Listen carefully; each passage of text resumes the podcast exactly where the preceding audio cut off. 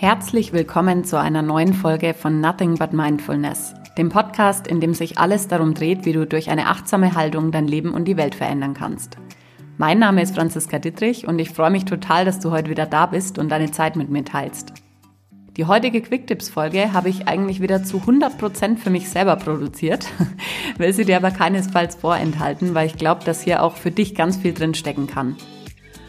Kennst du Phasen, in denen du ganz viel willst, am Ende aber gefühlt nichts davon schaffst? Tage, an denen du tausend tolle Ideen und Gedanken hast, dann aber doch lieber faul auf deiner Couch sitzt? Momente, in denen du innerlich ultra gestresst und rastlos bist, weil du weißt, es gäbe noch so viel zu tun und letztendlich von deinem schlechten Gewissen erdrückt wirst, weil du doch lieber was gemacht hast, das einfach nur Spaß macht? Wenn du eine oder sogar alle dieser Fragen mit Ja beantwortet hast und vielleicht gerade innerlich immer noch nickst, dann ist die Folge auch für dich. Genauso ging es mir in der letzten Zeit, beziehungsweise um ehrlich zu sein, schon in den letzten Monaten immer wieder. Und wenn du mich inzwischen schon ein bisschen kennst, dann kannst du dir vielleicht vorstellen, dass ich nicht aufgegeben habe, eine Lösung zu finden, um damit irgendwie umzugehen. In den heutigen Quick-Tipps gebe ich dir ein paar Denkanstöße mit auf den Weg, wie es dir gelingen kann, innerhalb von wenigen Minuten aus dem innerlichen Gedankenhamsterrad auszusteigen, deinen Stress zu reduzieren und einfach wieder zufriedener durch die Tage zu gehen. Ich teile drei Fakten und drei Schritte mit dir, die dir ganz neue Perspektiven eröffnen. Hol dir gern wieder ein Blatt Papier und einen Stift und jetzt wünsche ich dir ganz viel Freude beim Hören.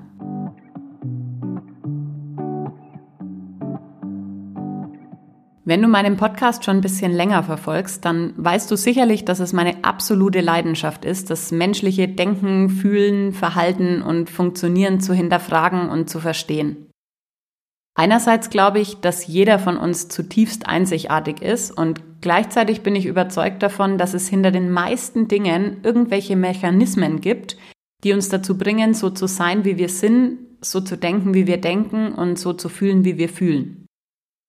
In letzter Zeit gab es bei mir sehr viele Tage, an denen ich mich total unter Druck und Stress gefühlt habe, obwohl ich es im Außen eigentlich gar nicht war. Meine Gedanken sind gekreist, ich war nie so wirklich bei der Sache und bin abends mit einem schlechten Gewissen ins Bett gegangen. Ich habe öfters innere Dialoge beobachtet, die in etwas so abliefen. Na, warst du heute wieder schön faul? Hättest ruhig mal ein bisschen mehr machen können. Oder Du willst jetzt ernsthaft mit deiner Freundin Kaffee trinken, obwohl du eigentlich so viel zu tun hast? Aha, setz dich also jetzt nicht gleich an den Schreibtisch. Du hast ein Leben. Um diese inneren Dialoge zu erkennen, braucht sicherlich so ein bisschen Achtsamkeitspraxis, die dir dabei hilft, dich nicht direkt damit zu identifizieren und zu denken, dass du diese Dialoge bist, sondern dass du sie eben nur führst. Das Ganze hat dann je nach Befindlichkeit und Verfassung zu unterschiedlichen Resultaten geführt. An einem Tag war ich wütend auf die innere Stimme und habe absichtlich das gemacht, von dem ich wusste, dass sie mich dafür noch mehr verurteilt. An anderen Tagen habe ich ihr mit einem großen, mitfühlenden Ohr zugehört und versucht, ihr das zu geben, was sie braucht. Manchmal hat sie mich zur Verzweiflung getrieben und es hat nur noch geholfen zu schlafen, weil der Schlaf der einzige Moment war, in dem ich meine Gedanken unterbinden konnte. Also du siehst, ich bin als Coach keinesfalls vor solchen komischen Situationen gefeit und habe nicht immer ad hoc eine Lösung parat. Ich bin allerdings sehr dankbar dafür, dass mir meine Neugierde auch dann nicht abgeht, wenn ich mich am liebsten einfach nur verkriechen oder in einem Erdloch versinken möchte. Was ich im ersten Schritt immer mache, ist, dass ich mir überlege, um welchen Bereich meines Lebens es gerade eigentlich geht, wenn ich mich nicht wohlfühle. In dem aktuellen Fall kann ich ganz klar sagen, es geht um meine Arbeit bzw. meine Selbstständigkeit. Und anschließend versuche ich, das, was gerade in mir passiert, irgendwie aufs Papier zu bringen und damit für mich transparent zu machen. In dem Beispiel sah der Kreislauf dann ungefähr so aus. Der erste Punkt ist, ich will zu viel. Dann resigniere ich, weil ich das Gefühl habe, das alles gar nicht zu schaffen. Das führt zu einem schlechten Gewissen, weil ich einfach irgendwas anderes mache. Daraufhin mache ich mir Vorwürfe und dann will ich wieder zu viel. Klingt eigentlich total simpel, oder? Was ich anschließend gemacht habe, ist, dass ich mich nochmal intensiv damit befasst habe, wieso ich eigentlich denke, was ich denke. Ich versuche jetzt gleich mal, meine Erkenntnisse für dich in eine logische Reihenfolge zu bringen, dass auch du in Zukunft besser verstehen kannst, wie du dir den Stress einfach selber verursachst und was du Schritt für Schritt dafür tun kannst, um wieder gelassener und zufriedener zu sein. Fakt Nummer eins lautet, unser Gehirn denkt in Mustern. Es gibt also keine einzelnen Gedanken, sondern jeder Gedanke ist eingebettet in so ein Muster oder in einen Rahmen. Und das führt dazu, dass wir immer dann, wenn wir einen Gedanken haben, auch automatisch Gefühle, Überzeugungen, Glaubenssätze, Erinnerungen und Bilder abrufen. Wenn ich also ein Gedankenmuster mal Selbstständigkeit nenne, dann kann ich in diesem Rahmen viele meiner Gedanken packen. Vielleicht habe ich hier Gefühle wie Freiheit abgespeichert, gleichzeitig aber auch Existenzängste. Vielleicht auch Glaubenssätze wie selbstständig heißt selbst und ständig oder als Selbstständige hast du nie frei. Ich erinnere mich vielleicht an einen Monat, in dem das Geld auf dem Konto knapp war, gleichzeitig aber auch an einen Monat, in dem ich unglaublich viel verdient habe. Ich habe den Geruch von Kaffee in der Nase, weil ich mit Selbstständigkeit verbinde, dass ich jederzeit eine Pause einlegen kann, wenn ich will. So könnten wir das Spielchen jetzt noch ewig weiterführen, weil es gibt tausende Assoziationen, die innerhalb dieses Musters gespeichert sind. Fakt Nummer zwei lautet, unser Gehirn produziert immer passende Gefühle und Bilder, auch wenn es faktisch gar keine gibt. Das bedeutet so viel wie, dein Gehirn kann aus nichts etwas erschaffen. Und je nachdem, ob du eher dazu neigst, positiv zu denken und Chancen zu sehen oder negativ zu denken und Risiken zu sehen, wird es dir die passenden Szenarien vor deinem inneren Auge abspielen. Das ist im Übrigen auch eine Praktik, die gerade in Bezug auf Covid-19 Anwendung findet. Ein Schelm, wer dabei Böses denkt. es gibt hier in meinem Beispiel also zwei Möglichkeiten bzw. zwei Szenarien für mein Gehirn, die wie folgt lauten könnten. Das erste ist, wenn du nicht ständig arbeitest, wirst du kein Geld mehr verdienen, deine Miete nicht mehr zahlen können, hungern müssen und jegliches Ansehen verlieren.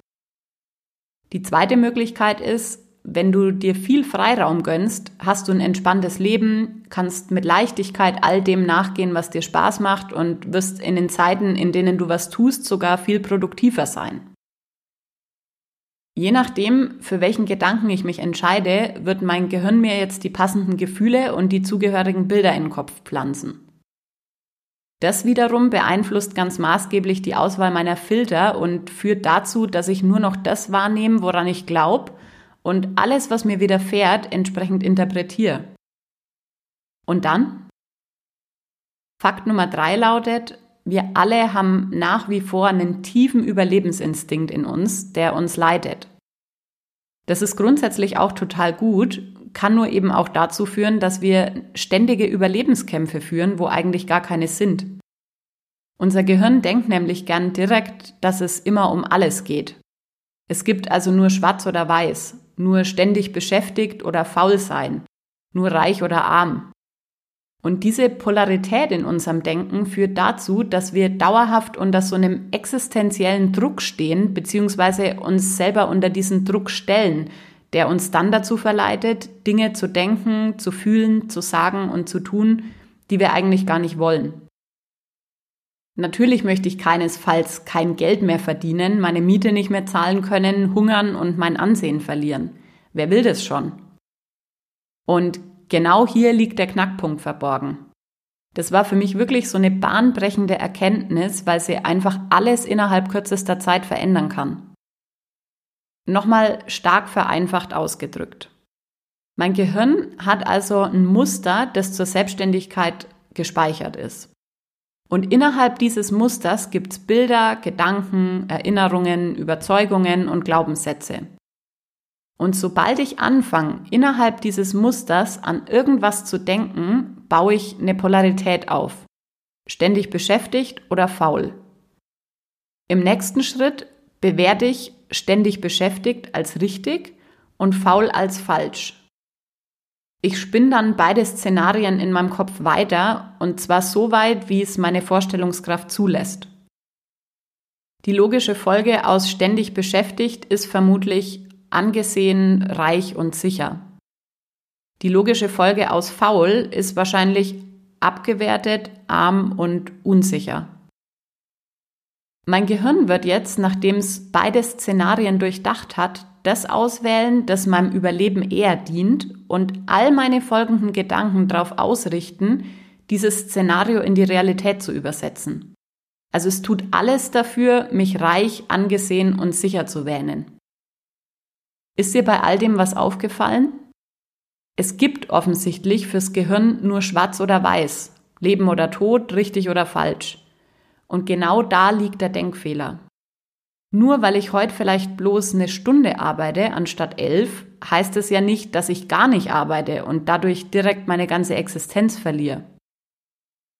Wenn wir ein entspanntes, leichtes und vor allem zufriedenes Leben führen möchten, dann sollten wir es uns aneignen, immer wieder ganz bewusst auch Graustufen in unseren Gedanken zu erzeugen. Das kannst du zum Beispiel wie folgt machen und nimm dir dazu gern dein Blatt zur Hand. Der erste Schritt ist, bestimm die Rolle, die deinen Stressgrad verursacht. Also zum Beispiel Führungskraft, Angestellter, Mutter, Partner, Freundin. Der Schritt Nummer zwei ist, notier dir alles, was dich innerhalb dieser Rolle gerade stresst. Also zum Beispiel bestimmte Aufgaben, Überzeugungen, Glaubenssätze, Ängste, Assoziationen, irgendwelche gesellschaftlichen Konventionen oder was auch immer. Und der Schritt Nummer drei ist, füll deinen Rahmen mit Graustufen neu und erschaff den anderen Pol. Du kannst hier zum Beispiel das, was du dir im zweiten Schritt notiert hast, hinterfragen mit der Frage, ist es wahr? Oder dir einfach schöne neue Assoziationen einfallen lassen. Und dazu drehst du am besten entweder dein Blatt um oder nimmst dir ein neues Blatt. Und am Ende, am Ende solltest du dir immer wieder bewusst machen, dass es bei den meisten Dingen, die heutzutage Stress oder Unwohlsein bei dir auslösen, nicht um lebensbedrohliche Auswirkungen geht. Gönn dir eine Pause, mach mal wieder mehr von dem, was dir Spaß macht. Sei nicht so streng mit dir und lern guten Gewissens zu dir und zu anderen zu sagen, ich mache heute nichts, einfach weil ich es kann. Und bevor wir gleich schon am Ende sind, noch ein kurzer Reminder. Du kannst noch bis zum 31.10.2020 eine Online-Coaching-Session mit mir gewinnen, wenn du mir eine Bewertung auf iTunes hinterlässt. Und alle Infos dazu habe ich dir in die Show Notes gepackt. Ich hoffe sehr, dass die Folge ein bisschen zu deiner Entspannung beigetragen hat und du ab sofort deine eigenen Gedankengänge so ein bisschen besser nachvollziehen kannst. Ich freue mich, wenn du nächsten Dienstag wieder reinhörst und bis dahin, pass auf dich auf und stress dich nicht so sehr. bis bald!